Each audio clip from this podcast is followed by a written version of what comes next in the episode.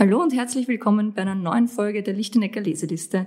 Ich bin Susanne Lichtenecker, Co-Founderin des Lichtenecker Labs und ich darf heute mit einem Gast wieder zwei Stellen aus zwei Büchern besprechen, die uns beruflich inspirieren. Heute zu Gast Judith Denkmeier. Äh, sie ist eigentlich, eigentlich kennt man die Judith Denkmeier aus Fernsehen und aus ähm, ihren anderen Aktivitäten, die sie als Internetpionier schon hinter sich hat, von unterschiedlichsten Stellen, eigene Firma, Firma verkauft, bei ATV davor gearbeitet, dann jetzt beim tollen neuen Medien-Startup für Marketing und Kommunikation zuständig, nämlich bei Addendum. Von dem her, die Frau weiß, wovon sie spricht und ich bin sehr froh, dass sie heute bei uns zu Gast ist.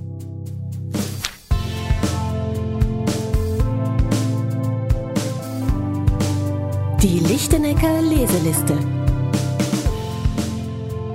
Liebe Susanne, vielen Dank für die Einladung. Es ist mir eine große Freude und ich darf tatsächlich einmal über was komplett Undigitales reden. Wobei ganz undigital ist es dann auch wieder nicht, aber ich freue mich schon sehr drauf. Ja, danke, dass du gekommen bist. Du, äh, perfektes Wetter. Ja. beste, beste Methode, um die Mittagspause irgendwie zu nutzen. Ja, na, freut mich wirklich sehr. Sehr gut. Und ähm, vor allem, weil wir uns auch schon über die Jahre auch schon so lang kennen und uns immer wieder immer über den Weg rennen und von dem her finde ich es, so wie du sagst, ich finde den, wir tauschen uns ja dann doch immer so ein bisschen stimmt, über alle möglichen Themen, die uns so betreffen aus. Auch jetzt haben wir ein bisschen im Vorfeld noch geplaudert. ähm, Gegossipt. Gegossipt, ja genau. Seien wir uns ehrlich, gegossipt. ja, Ähm, und von dem her bin ich froh, dass du mal in diesem Kontext zu uns schaust. Ja, na, wie gesagt, vielen Dank für die Einladung. Wenigstens auch gleich das schöne neue Office gesehen. Und ähm, jetzt bin ich gespannt auf deine Büchertipps. Ja. Und du wahrscheinlich schon sehr auf meine. Genau, unsere Hörer auch. Was hast du denn für ein Buch mit?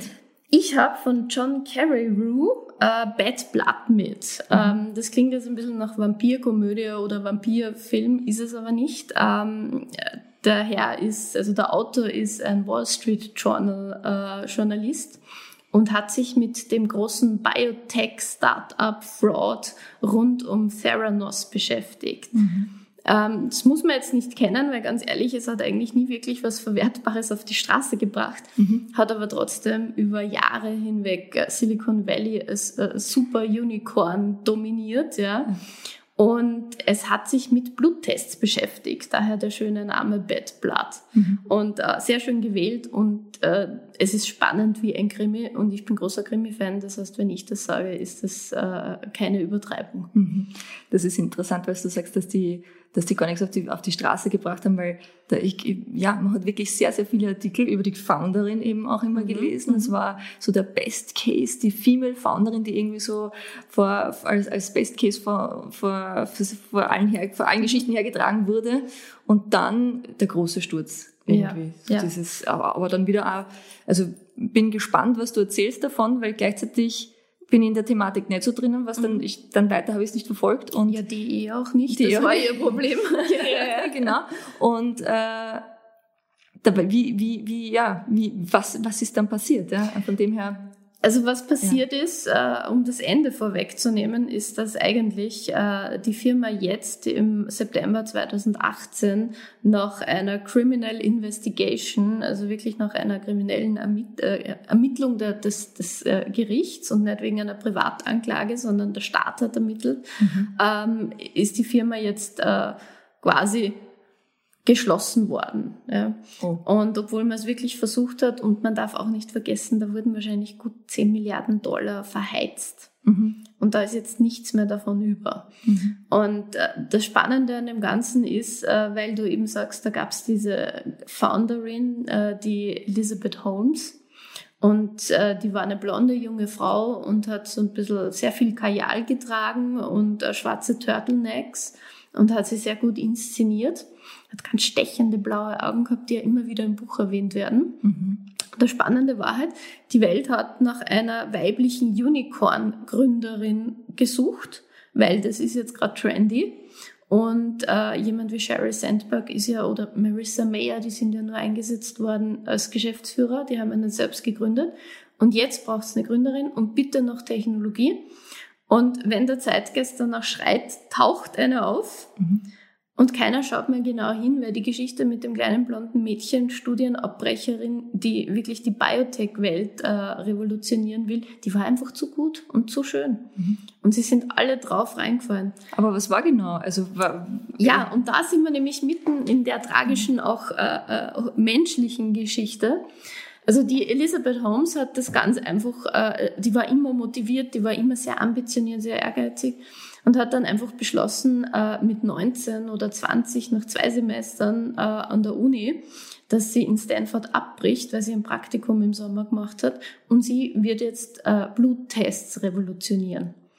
Und Bluttests äh, sind keine ganz einfache Sache. Da hat man sehr viele Auflagen, medizinische Auflagen, äh, Regulationen. Und gleichzeitig gibt es sehr viele Dinge rundherum. Das heißt, man muss Blut abnehmen. Man muss eine große Menge an Blut abnehmen. Das mögen die Menschen nicht so gern, das mögen Kinder nicht so gern, es dauert. Man muss das Blut abzapfen. Das schmerzt. Ja. Das ist schon einmal für ein Produkt unter Anführungszeichen nicht unbedingt was, was es zu einem Love-Brand machen mhm. wird. Ja. Mhm. Und was sie versprochen hat, ist, dass es ein winziger Stich im Finger ist und äh, die Menge an Blut, die da raustropft, reicht, dass man quasi zu Hause einen Selbsttest machen kann oder den Test dann einschicken kann, äh, wirklich digital und über kürzester Zeit kriegt man dann die Ergebnisse raus. Und dann hat sie nicht nur gesagt, so ist es, sondern hat auch nur gesagt, bis zu 191 verschiedene Tests können mit diesem bisschen Blut gemacht werden. Mhm. Und theoretisch hätten da schon alle ganz misstrauisch werden müssen.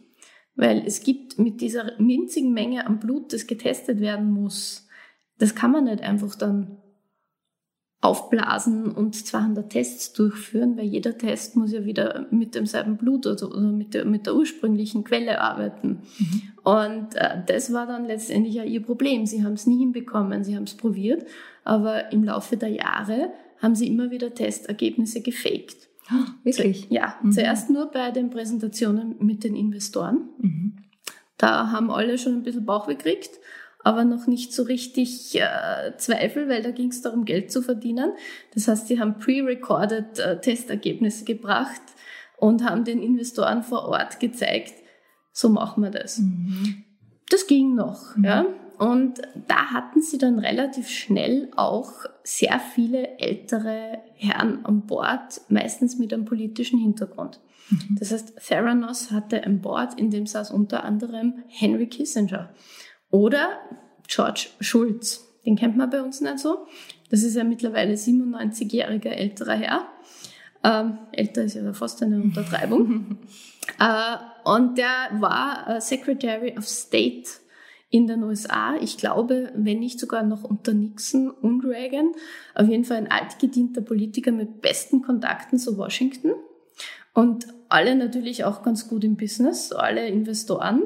Und dann kam auch noch diese für Elizabeth Holmes glückliche Situation, dass 2008 ja mit den Lehman Brothers das klassische Investment an der Börse ein bisschen äh, äh, verpönt wurde und alle haben beschlossen, wenn Geld anlegen, dann machen wir das in Silicon Valley.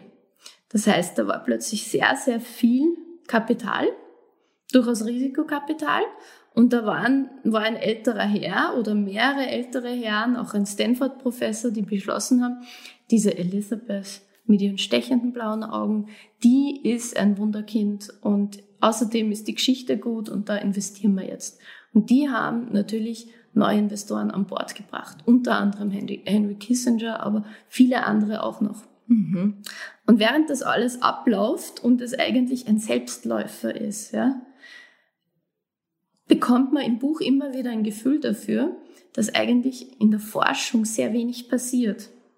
Und dazu muss man sagen, da waren durchaus Menschen dabei, die viel Ahnung hatten, aber sozial war die Situation dort auch sehr schwierig. Das heißt, die Fluktuation an Mitarbeitern war extrem groß. Und auf der einen Seite kamen die Forschungsergebnisse nicht weiter, auf der anderen Seite hat man versucht, sich auf ein hübsches Design, das äh, Theranos wollte das iPhone der Bluttests machen, hat man das probiert und in Wirklichkeit hat man eigentlich immer versucht, eine hübsche Hülle für etwas zu erschaffen, was dahinter nicht funktioniert hat. Mhm. Da gab es dann Dinge wie den Edison-Test, der groß, groß benannt, der hat ein, zwei, dreimal funktioniert, aber nicht so richtig. Dann gab es das Minilab, das nie funktioniert hat. Also sie haben immer Prototypen entwickelt und keins hat funktioniert. Mhm. Und die Elisabeth hat nicht aufgehört äh, zu vermarkten und konnte das sehr gut.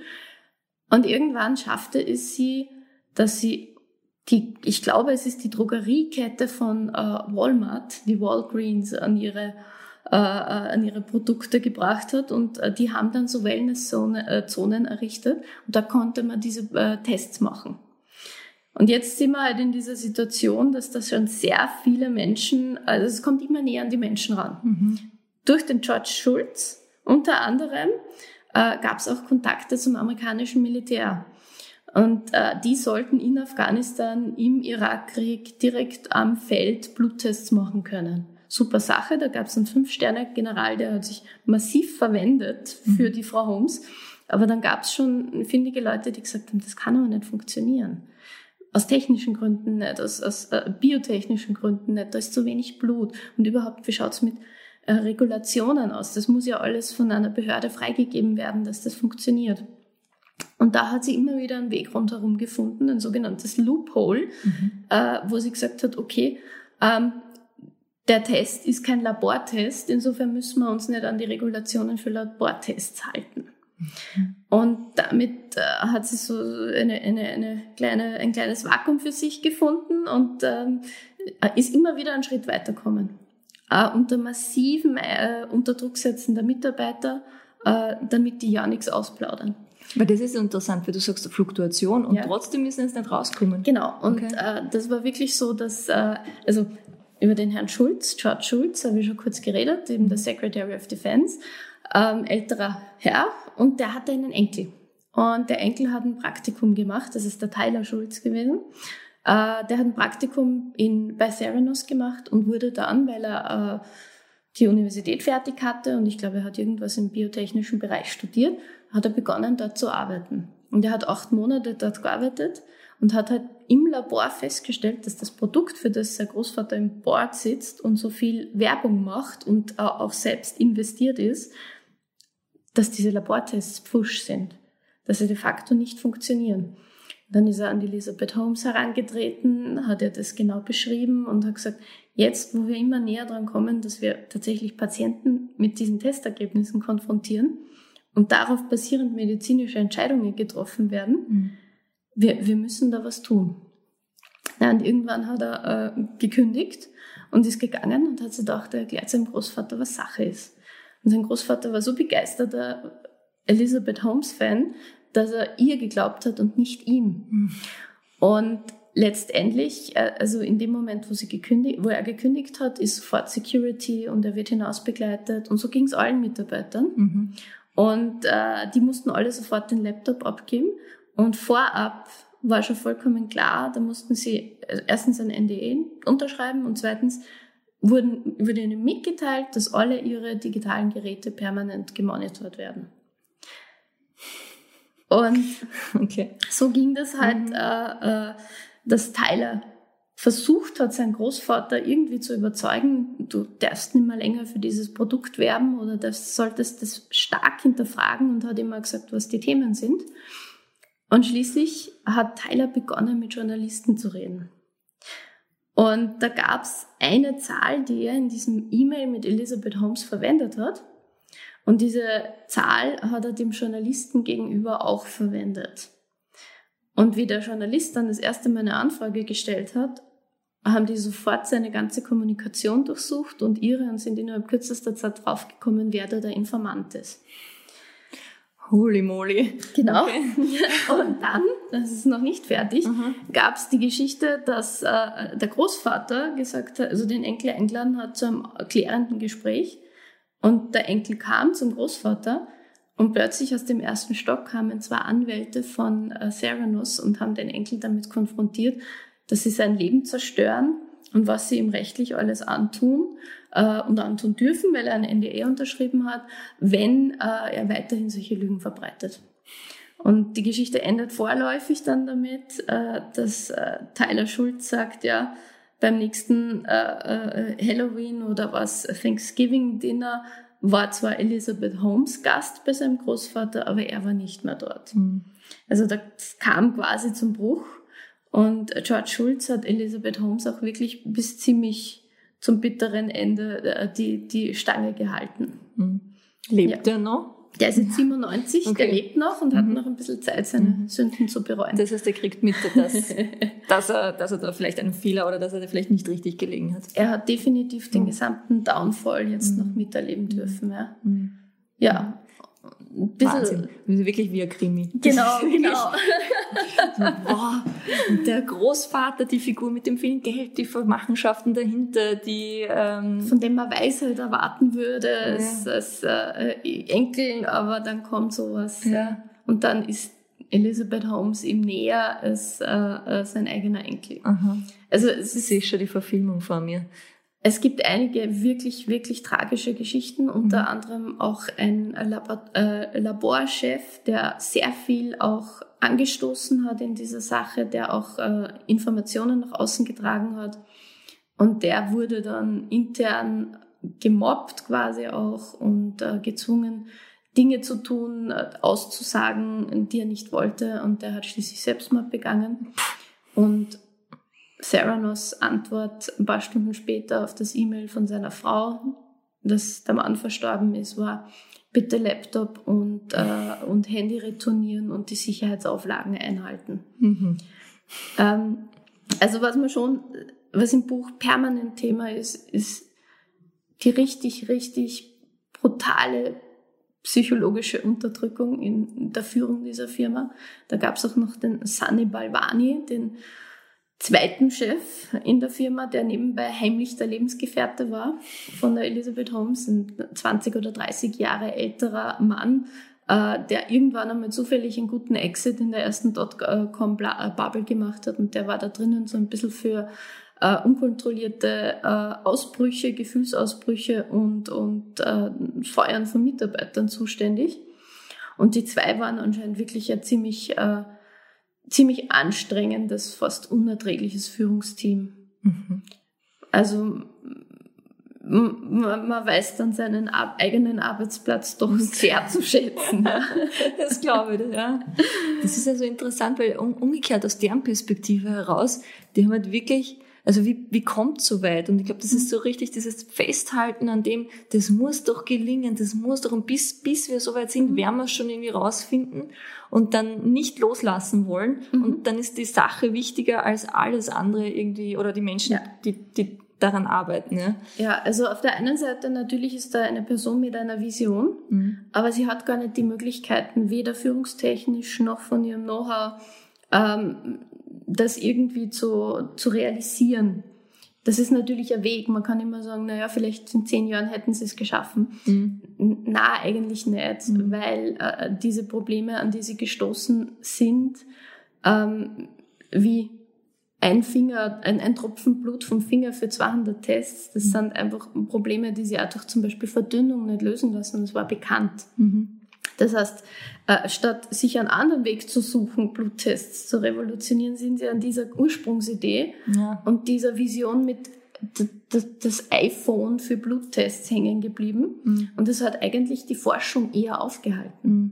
Das ist auch so dieser Mythos, den man dann irgendwie nachhängt, so dieser, ja, aber der Steve Jobs wäre ja auch dran blieben, hängen blieben und hätte, hätte, hätte, hätte. Und es ist so dieser, dieser, wenn man das so hört unter, unter den Gründern, ja. so, ja, aber es wird oft, aber wir mit Startups zusammenarbeiten, kommt mhm. dann so ein bisschen dieses gnadenlose Dranhängen genau. und es ist dann völlig okay, ein bisschen ähm, sturer zu sein, nennen wir es jetzt nicht. Ähm, mhm. Schön, schön umschrieben. genau.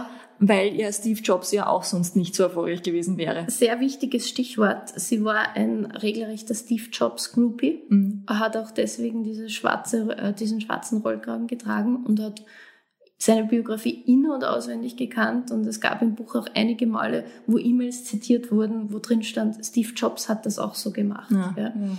Und ja, äh, Steve Jobs hatte möglicherweise andere Talente, die seine großen Schwächen auch noch äh, äh, aufgehoben haben. Mhm. Aber zu glauben, dass das Verhalten irgendwas mit Stärke oder Kompetenz zu tun hat, ist halt ein weit verbreiteter Führungsirrtum, speziell in unserer Branche. Ja, ja.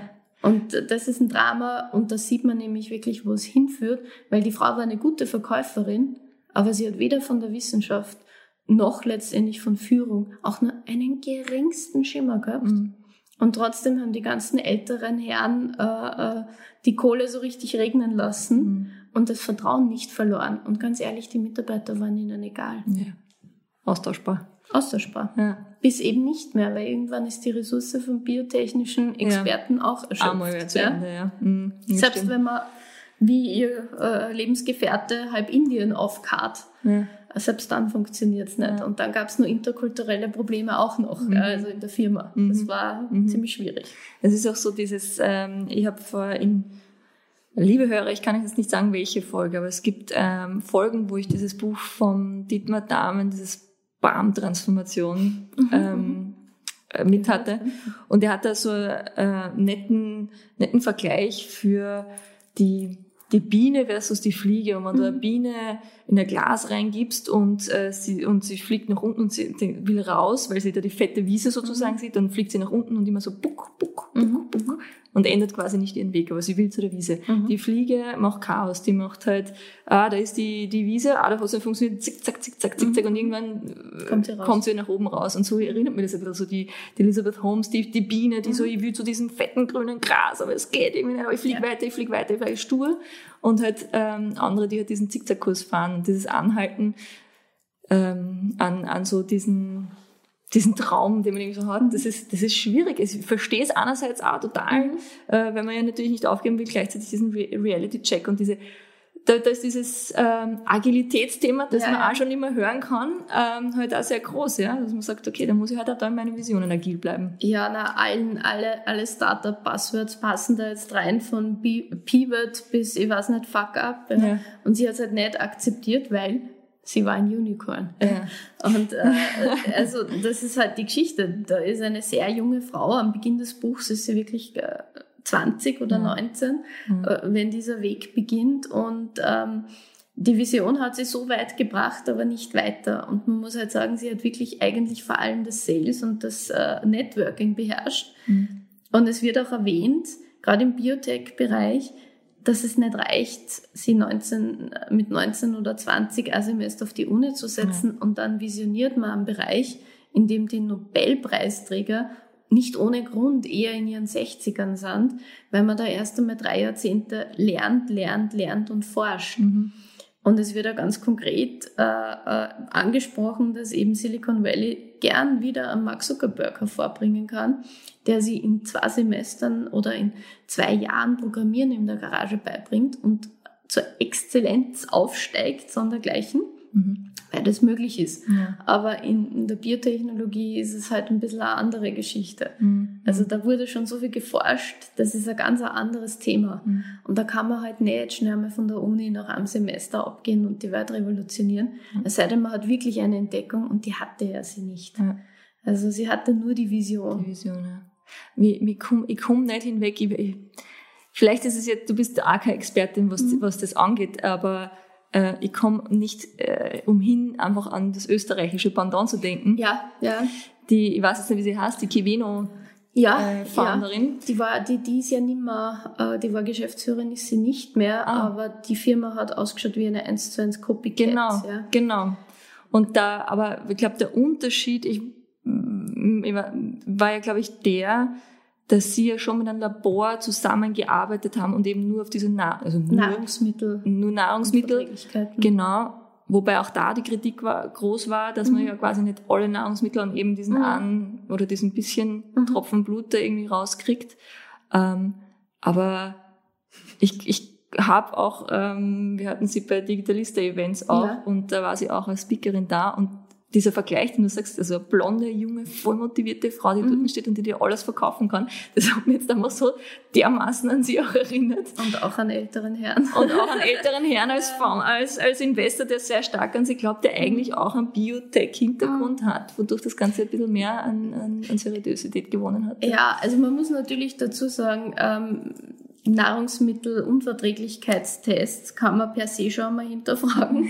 Und insofern äh, ist natürlich, äh, wahrscheinlich ist es was anderes, als wenn man ir- irgendwie wirklich medizinische Ja. Tests macht, weil das ist letztendlich Wellness und nicht Ja. Medizin. Ja. Äh, aber es ist trotz allem haben Menschen dann auch ihr Leben verändert oder ausgerichtet. Und wenn man das mitkriegt, wie vollkommen falsch selbst, also die haben ja dann, die haben in ihrer eigenen Firma Siemens-Maschinen gehackt für Labortests und haben die verwendet, um dann für Walgreens äh, diese Tests durchzuführen. Mhm. Und viele dieser Tests waren aufgrund des der zu geringen Menge an Blut, die man verdünnen, verdünnen musste, waren die komplett fehlerhaft. Und wenn man sich vorstellt, was da für falsche Werte zurückgekommen sind, von einem offiziellen medizinischen Labor, die für Behandlungen verwendet wurden, das, also, das ist halt, das ist auch der Grund, wo, wo die Mitarbeiter oder der Moment, wo die Mitarbeiter dann sagen, mhm. so, und jetzt äh, brechen wir quasi unseren hippokratischen Eid und müssen was tun. Mhm. Und das war aber nicht der Moment, wo die Theranos Geschäftsführung einmal gesagt hat, jetzt müssen wir was tun. Mhm. Die haben sie nur auf Trade Secrets, also auf, auf Firmengeheimnisse berufen und haben halt schön geschaut, dass ja nichts rausgeht. Und das Thema Patente und Trade Secrets in den USA, äh, die haben da einen, einen ziemlich lockeren Zugang und das spielt da in dem Buch auch eine große Rolle. Mhm. Ähm, weil es gibt einen ehemaligen Nachbarn der Holmes, äh, der ein Mediziner ist und der ein Patent einbringt, von dem er erahnt, dass Elizabeth Holmes es brauchen wird. Mhm. Einfach weil der Typ irgendwie so ein bisschen ja, beleidigt war, dass er nicht gefragt worden ist und sie deswegen was überlegt hat, um sie mit der Nase drauf zu stoßen. Mhm. Du jetzt äh, musst aber zu mir kommen, kleines Mädchen. Gell? Mhm. Man hat relativ wenig äh, Sympathien mit diesem, ich glaube, Richard Fuse hieß er. Mhm. Ähm, letztendlich hat Theranos in, in Tod und also wirklich in den Gro in Grund und Boden geklagt mitsamt seinen Söhnen. Und äh, die haben sie dann geeinigt auf irgendwas, äh, non, also Non-Disclosure Agreement wieder, aber der stoßt dann das Ganze auch ein bisschen an. Und äh, da sieht man halt, da wird mit Patenten Dinge, die eigentlich überhaupt kein Patent sind, sondern nur eine vage Idee, ein Patent auf die Funktion XY, aber die Funktion ist noch gar nicht entwickelt. Wenn das so schnell geht, ja, das ist ja ein Problem, das es zwischen USA und Europa oft da gibt, dass bei uns für eine Patentanmeldung wesentlich mehr Inhalt drinnen sein muss. Mhm. Und dann plötzlich ist alles Patent. Mhm. Ja. Und dann kommt eben auch der Moment, wo es darum geht, dass Journalisten aufmerksam werden. Und da wird alles als Trade Secret bezeichnet. Mhm. Und das ist halt auch sehr spannend. Also die zweite Geschichte, den genau. zweiten genau. Aspekt, den ich ein bisschen hervorheben wollte, ja. ähm, Addendum ist ja ein Investigativ- oder eine Rechercheplattform und man kriegt so ein bisschen mit, was das für ein Job ist. Also das wirkt oft sehr ähm, spannend in Filmen, wenn dann halt die Menschen zuerst kriegen sie einen Tipp und dann schauen sie irgendwo rein und dann recherchieren sie und dann finden sie irgendwas und das, das ist so geradlinig. Und ja, es schaut ein bisschen anstrengend aus, aber mehr sieht man eigentlich nicht. Und ich sehe es bei meinen Kollegen auch immer wieder, wie kleinteilig und wie heikel das ist und wie schnell sie persönlich auch angegriffen werden. Mhm. Und das ist der Moment, wo, also am Anfang hat man 200 Seiten, wo beschrieben wird, was Theranos für Firma ist. Und dann kommt der Moment, wo man immer schon hinfiebert, wann werden sie jetzt endlich erwischt. Sie sind so oft davon kommen. Wirklich 30, 50 Mal oder wie auch immer. Äh, denkt man sich, jetzt steht's an der Kippe. Eigentlich müsste jetzt irgendwer sagen, das funktioniert nicht oder wir machen das anders oder einfach nur irgendwer sagen, das ist Betrug. Und es passiert nicht. Und dann über 100.000 kleine, kleine Elemente. Da ist der Typ mit dem Patent, der ärgerlich ist. Da ist irgendein Typ, der blockt zu Medizinthemen und null Publikum hat, weil es so langweilig ist. Äh, dann ist Tyler Schulz irgendwo im Rennen. Und alle diese, oder der, der, der ehemalige Laborleiter, der dann Selbstmord begangen hat, bevor hat er auch noch einige Inputs rausgegeben, unter anderem seine private E-Mail-Kommunikation, die ihm sehr viel Ärger gebracht hat.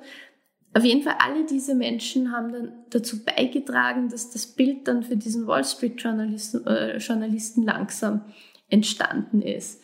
Und auch sehr spannend, ähm, er hat gesagt, Elizabeth Holmes hatte das erste Mal am Radar nach einer Geschichte im New Yorker und er hat sich das durchgelesen und es war halt ein kompletter Hype-Beitrag. Und sie wurde in den Himmel gehypt und wirklich wieder das Unicorn mit dem schwarzen Turtleneck quasi. Und er hat das gelesen Und hat sich gedacht, er hat jetzt nicht so den Hintergrund, aber er hat zu dem Thema schon recherchiert. Das, was die behaupten, das klingt zu gut, um wahr zu sein. Mhm. Und er hat ganz konkret sich gedacht, das funktioniert technisch auch nicht. Mhm. Und hat dann diesen Blogger angerufen. Und der hat gesagt, ja, er hat, er, er hat ja schon geschrieben drüber, dass das nicht funktioniert. Und dann hat er mit, mit dem Typen mit dem Patent geredet. Und dann hat er erste Infos gekriegt. Dann hat er mit dem Tyler Schulz geredet. Dann wurde der Tyler Schulz und viele andere Zeugen äh, auch eingeschüchtert, ganz massiv mhm. von, von äh, Anwaltsfirmen, unter anderem eine Anwaltsfirma, die auch im Theranos Board saß. Mhm. Und das geht wirklich so dahin und diese Geschichte, die zieht sich im Hintergrund ewig und ewig und ewig, weil natürlich zu Recht die andere Seite ja Stellung nehmen darf. Mhm. Aber Elizabeth Holmes hat den John, dem John Carreyrou, Carreyrou nie ein Interview gegeben, obwohl sie teilweise im selben Haus war, mhm. hat das immer nur über ihre Anwälte gemacht. Und die Anwälte haben das sofort quasi in der Verhörform durchgeführt, alles aufgezeichnet und haben sofort gesagt, na, die Frage geht nicht, das ist Trade Secret, haben sehr wenig erzählt. Und letztendlich sind die permanent anschließend der Lüge überführt worden. Und die Elizabeth Holmes hat bis zum Schluss nicht mit ihm gesprochen und hat dann selbst versucht, auf einer Konferenz von Wall Street Journal noch einen Vortrag zu halten, wo sie einen Art Schwenk, einen Pivot ankündigt in der Firmenstrategie, äh, wo sie sagt, wir arbeiten an einem neuen Device. Und das äh, relativ kurz nachdem der Artikel rausgekommen ist, in dem eigentlich klar war, dass da wirklich Betrug stattfindet. Und zwar Betrug an den Investoren und Betrug an den Menschen, die dort Tests machen. Mhm. Und dann hat es aber begonnen, dass einer nach dem anderen umgefallen ist auch George Schulz irgendwann. Mhm. Aber was man nicht weiß, leider, ist, wie jetzt sein Verhältnis mit dem Enkel ist. Ja. Ja. Und auch was sie jetzt macht, oder? Ich bin mir nicht sicher, ob sie nicht jetzt einmal abwartet, wie lange sie noch in Freiheit sein wird. Ja, okay, ja. Mhm. mhm. ja Aber also sie musste zurücktreten als, mhm. als Founderin und beziehungsweise als CEO. Mhm. Und äh, so richtig denke ich, weiß man jetzt nicht, äh, was mit ihr passieren wird. Das wird sie in den nächsten Monaten mhm entscheiden. Und weißt du, was ich dann sehe? Dann wird sie vielleicht verurteilt oder sowas und je nachdem, wie es dann weitergeht. Und in zehn Jahren oder sowas haben wir sie als die große, die große Fail-Story, weißt du, ähm, mhm scheitern, scheitern, scheitern und dann macht sie Speaker. Ja, genau, mhm. richtig. Und TED Talks, ich genau, sehe sie alle kommen. Ich, genau. 100 Pro, oder? ich bin mir nicht ganz sicher. Ich habe mal eine Wette abgeschlossen, ob der Johann, wie hieß er, Johann von und zu und über Gutenberg, äh, wie schnell der wieder mhm. zurückkommt. Und die Wette habe ich verloren. Äh, Walter Palmenzofer, ich schütte nur eine, eine Kiste Bier, äh, weil er es nicht geschafft ja. hat. Ja. Mhm. Also ich bin mir nicht sicher, ob, ob aber sie wird, sie wird sicher versuchen. Mhm. mhm. Eh. Ich glaube auch, dass sie es versuchen wird, weil ich meine, wenn sie Steve Jobs Anhängerin ist, dann wird sie natürlich. Also die zweite Runde ist quasi schon vorprogrammiert. Genau. Ja. Jetzt, hat sie, jetzt hat sie einen großen Fall gehabt und genau. weiß sie, was, was das nächste kommt. Drauf, genau. dass sie wieder geholt wird. Genau. Von Serenus 2. Genau. genau. Herrlich. Wobei natürlich, ich muss sagen muss, sie hat sich halt in einem, in einem Feld vorgewagt, das halt, ja, also ja. mit einem, mit einem Device oder so, mit einem technischen Gadget tust du nicht den Leuten halt nicht weh, die kaufen es oder kaufen es nicht. Ja, okay, da, da gab es einmal ein Samsung, das explodiert ist, das ist okay. wieder eine andere Geschichte. Das ist eine andere Geschichte. Ja, du hast recht. Also genau. Äh, die Vertrauenswürdigkeit von jemandem, der Menschenleben im großen Stil aufs, mhm. aufs Spiel setzt, ähm, äh, also sie wird sich schwer tun, noch einmal Investoren zu finden. Aber wenn sie wirklich, also was, was bei mir hängen geblieben ist als ihre Hauptbegabung, ist, dass sie wirklich eine gnadenlose Saleswoman ist. Mhm. Möglicherweise findet sie ein Produkt, wo es das Mehrwert ist, äh, einzusetzen mhm. und wo weniger Gefahr besteht. Dann mhm. wünsche ich ihr alles Gute. Aber ich hoffe, sie lässt, also sie kriegt keine Positionen mehr, wo sie Verantwortung mhm. über Menschenleben hat. Mhm. Mhm. War voll spannend. Bin, bin richtig, wie es hätte, wie es hätte das dir gleich da lassen. Völlig mitgenommen von diesem, ich bin eigentlich nicht so der Gremio-Fan, weil man das immer voll mitnimmt. Ja. Und ja, das ja. ist, puh, es harter ist wirklich, Tobak, ja, Wahnsinn. Also man, man liest dann, ich habe bis zwei oder halb drei in der Früh durchgelesen. Ich konnte es nicht weglegen. Ja. Ich wollte jetzt, dass sie festgenagelt wird. Und zwar wirklich. Ja. Und es war, also das erlebe ich sonst wirklich nur bei guten Krimis. Ja. Ah, voll spannend. Boah. Arg, arg. Aber es ist eine gute Überleitung zu meinem Buch, weil es um Thema Vorhersagbarkeit ähm, im Sinne von, ist es erfolgreich oder nicht erfolgreich, ähm, oder wie man das überhaupt einzuschätzen hat, ähm, lese ich gerade ein Buch von, ähm, genau, Philip Tedlock und Dan Gardner. Das nennt sich Super Forecasting, die Kunst der richtigen Prognose. Und ähm, der eine ist ein Wissenschaftler, der andere ist ein Autor, der ihm halt ein bisschen geholfen hat, das zu schreiben. Und der hat sich angeschaut, ähm, wie es so mit den Vorhersagen, mit diesen klassischen, also von wegen die Wettervorhersage kennt man ja, aber auch von diesen Zukunftsvorhersagen, wie man die einzuschätzen hat. Ja. Und hat da auch äh, vor, ich glaube, das war was in den 90ern und 80ern, ich weiß jetzt nicht, wo, wo genau er da liegt ähm, von der Zahl her, hat eine Studie durchgeführt, wo er ähm, lauter Experten Vorhersagen ähm, treffen hat lassen und hat sich dann über einen Zeitraum angeschaut, wie korrekt waren denn die? Wie, wie, wie gut haben sie es getroffen? Und im Grunde ist dann, da ist er auch im Wall Street Journal und, und in allen möglichen äh, Journalen irgendwie untergekommen mit dem Satz, dass er gesagt hat, ähm, die Vorhersagen der Experten sind ungefähr genauso treffsicher, wie wenn Schimpansen mit äh, Pfeilen auf Dartscheiben schießen. Also gar nicht, ja. Oder halt nicht Man, sonderlich. man sollte Schimpansen nicht unterschätzen, genau. aber genau. ähm, und im Grunde sagt er, ähm, sagt er, sagt er aber auch gleichzeitig, ja, das ist halt, die Vorhersagen sind einerseits von den Experten sehr, sehr ungenau, je weiter sie natürlich in der Zukunft Mhm, liegen. klar. Gleichzeitig sind sie aber auch sehr, sehr akkurat, wenn sie zum Beispiel nur in einem Jahreshorizont liegen. Das heißt, man kann jetzt auch nicht, er ist natürlich mit diesem Satz überall untergekommen und es waren dann die, die halt auf die Experten immer hinbashen wollen, die haben das natürlich gleich als Futter genommen, so, ja, Experten tun bringt ja nichts. Klimawandel. Genau. Äh, oder umgekehrt die, ähm, äh, die, die halt sagen, ja, ähm, jeder kann Experte sein. Ja? Mhm. Und er hat gesagt, es ist halt schade, weil das, äh, diese Differenziertheit irgendwie nicht darüber gekommen Mhm. ist. Aber gleichzeitig hat er ähm, auf Basis dieser Studie ähm, hat er eine weitere Studie gemacht oder eigentlich so ein Experiment, das dann auch vom Nachrichtendienst in den USA eigentlich Mhm. gefördert wurde, weil der Nachrichtendienst muss Vorhersagen Mhm. treffen oder muss mit Vorhersagen irgendwie umgehen und muss er wie entscheiden, sind die jetzt verlässlich oder nicht so Ja. verlässlich. Der Job wird leichter, wenn man gute hat, ja. Genau, und äh, er hat ein ähm, Projekt, also er war, es traten im Grunde fünf Projekte äh, nebeneinander an ähm, und äh, seins war the, the Good Judgment, hat das geheißen. Und da hat man sie registrieren können als jedermann und hat dann immer so Aufgaben gekriegt, so wird, wenn, wenn der, wenn Griechenland aus der Eurozone aussteigt, was bedeutet das und sowas, ja, also so, solche Vorhersagen, ja. ganz unterschiedlichste, von, aber auch von, von äh, politischer Hinsicht bis zu wirtschaftlich, wirtschaftlicher Hinsicht, alles mögliche quer durch die Bank. Und wahrscheinlich, ja. Genau, ja. richtig, ja. Und das Interessante daran war, dass es sowas gibt wie Superforecaster. Mhm. Die können sehr, sehr akkurat diese, ähm, diese Vorhersagen treffen und die treffen sehr, sehr gut zu. Und warum? Was macht sie anders? Ähm, so weit bin ich noch nicht, aber wenn man an dem Podcast dranbleibt, dann wird man es erfahren, weil, es natürlich mit, weil er hat zum Uh, Trommelwirbel, am Ende des. Buches, am Ende des Buches gibt's die zehn ähm, Super Forecaster. Super Vor- Rules. Ja, genau. Ähm, und er sagt, dass es aber daran liegt, dass sie anders denken. Mhm. Also das ist nicht das, ähm, das ist erlernbar. Es ist nicht ein Talent, das man hat, dass Mhm. man gut die Vorhersagen trifft.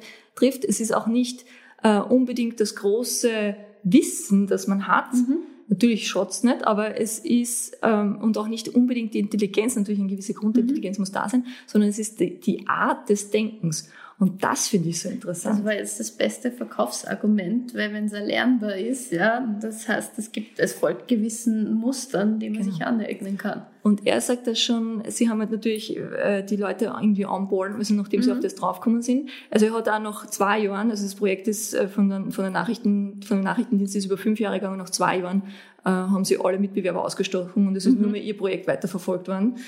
Ähm, und äh, sie haben so ein, so ein, du hast so zehn Minuten ein, so Einführung hast du mhm. gekriegt, das hast du so durchlesen können und dann warst du schon, waren die Aussagen schon um, um zehn Prozent akkurater. Das ist, klingt im ersten Moment noch nicht so viel, aber kann über, also einer aus dem Nachrichtendienst oder nein, ein, ein Investor, mit dem er gesprochen hat, gesagt, das kann über ähm, Reichtum oder mhm. Pleite mhm. entscheiden, mhm. zehn Prozent, ja. ja.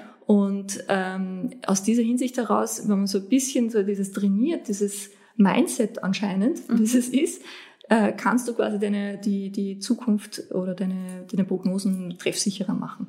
Das heißt, man kann die Zukunft vorhersagen und dann braucht man nur mehr den Gewerbeschein für Wahrsagerei. Genau, und dann ist total super. Wobei er sagt schon, es ja. ist natürlich dieses, ähm, er als Wissenschaftler sagt einerseits, die Zukunft ist überhaupt nicht vorhersagbar. Mhm. Nie, weil eben äh, Thema Wettervorhersage, ein Flügelschlag von einem mhm. Schmetterlings in Brasilien kann das Wetter in Texas beeinflussen. Es ist nicht linear. Es ist null linear und es ist Chaostheorie. Es hängt alles zusammen. Oder der schwarze Schwan, wie der Nassim Taleb sagt. Ja, genau. Der schwarze Schwan hat man nicht geglaubt, bis man das erste Mal gesehen hat. Das heißt, das kann einfach alles passieren, selbst wenn es unvorstellbar scheint. Und es kann am nächsten Tag nicht um, um 6 Uhr irgendwas die Sonne aufgehen. Oder 5 Uhr, okay, ich mhm. habe viel Ahnung, wann die Sonne aufgeht jeden Tag. Das ändert sich jeden Tag. Das ändert sich jeden Tag. Ja. Momentan ungefähr um halb sechs, wenn ich es von meinem Kind beurteilen darf, dass um die Uhrzeit aufsteht.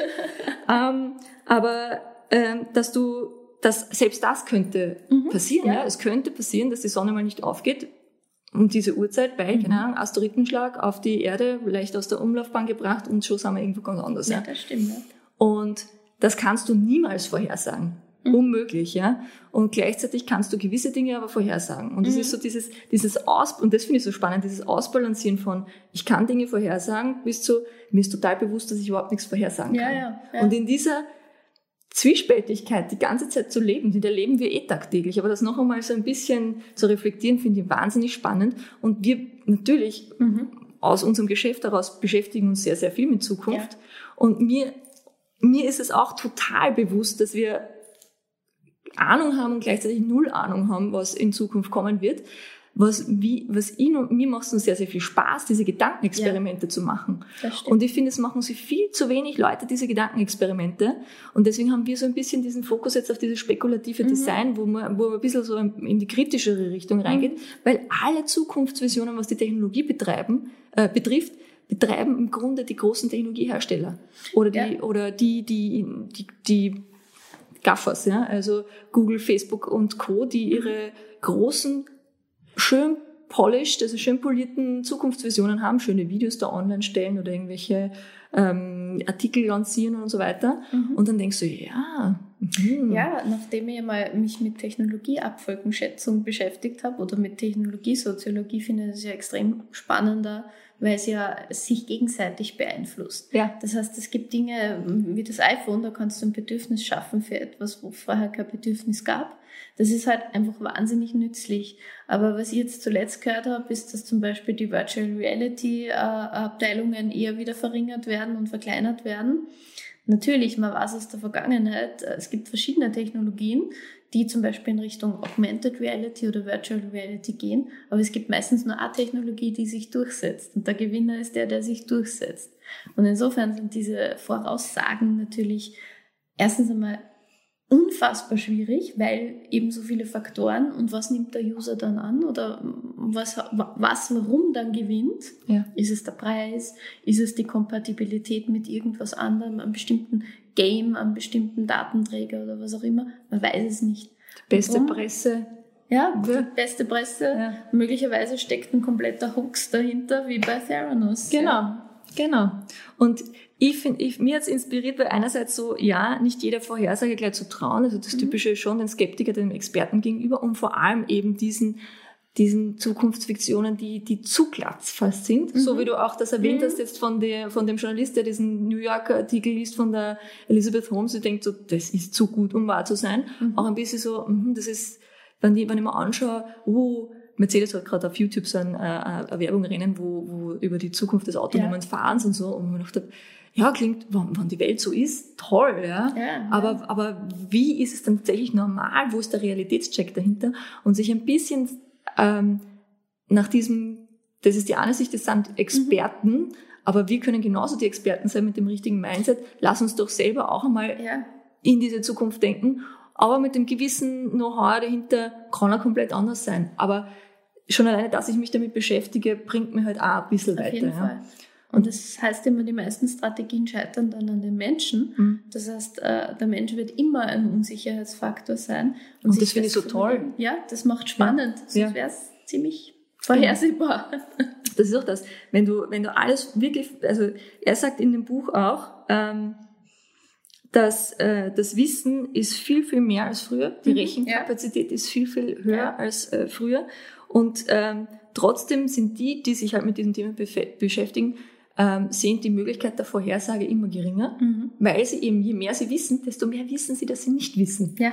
Und dann kommst du drauf, dass du, wenn du eigentlich wirklich was komplett akkurat vorhersagen möchtest, da musst du wirklich vom bis zum kleinsten Atom bis zum allergrößten, weiß nicht, auf Planeten- und Universumsebene alles mit einberechnen. Mhm. Und so viel Rechenkapazität haben wir jetzt doch noch nicht, nicht? Man hat nie alle Informationen. Genau. Und dann, ähm, ja, dann kannst du, also dann bist du irgendwann halt in so einer, weil sich eben alles so gegenseitig beeinflusst, in dieser Lehre drinnen, dass du sagst, ja, alles ist möglich. Und Mhm. das ist auch sehr schön.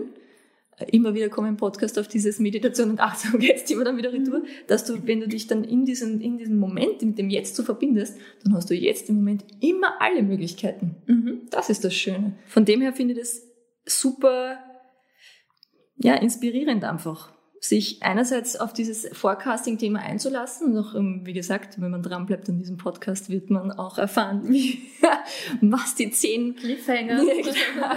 die zehn Methoden sind, um seinen eigenen Geist dorthin zu bringen oder was man dazu tun muss. Und gleichzeitig aber auch sie diese Freiheit zu nehmen und zu sagen, ja, jetzt sind alle Möglichkeiten da. ja. Und gleichzeitig, ich weiß, dass ich nichts weiß. Ja, genau. Ja. Genau. Das, ähm, um es kurz zu halten, war es aus meiner Seite. Ähm, vielen Dank, dass du da warst. Ich hoffe, dich war auch irgendwas Spannendes dabei. Du hast auf jeden Fall, glaube ich, allen unseren Hörern Krimi-Gänsehaut verschafft. Das freut mich sehr. Nochmal vielen Dank für die Einladung und ich, ich werde, glaube ich, nicht einmal äh, es aushalten, bis auf den nächsten Podcast zu warten und werde mich auf jeden Fall gleich mit Vorhersagen beschäftigen. Sehr gut, das freut mich Also- auch, ja. Gut angefixt. Ja, sehr gut. Alter, so wie es Elisabeth Holmes machen wird, gell? Gutes Ich lerne. Sales, gutes Sales. Ja, was der ja auch blond nennt. Oh. Na passt. Ähm, gut, liebe Hörer, wir, ich hoffe für euch war es auch spannend und bleibt dran. Bis zum nächsten Mal. Ciao. Tschüss.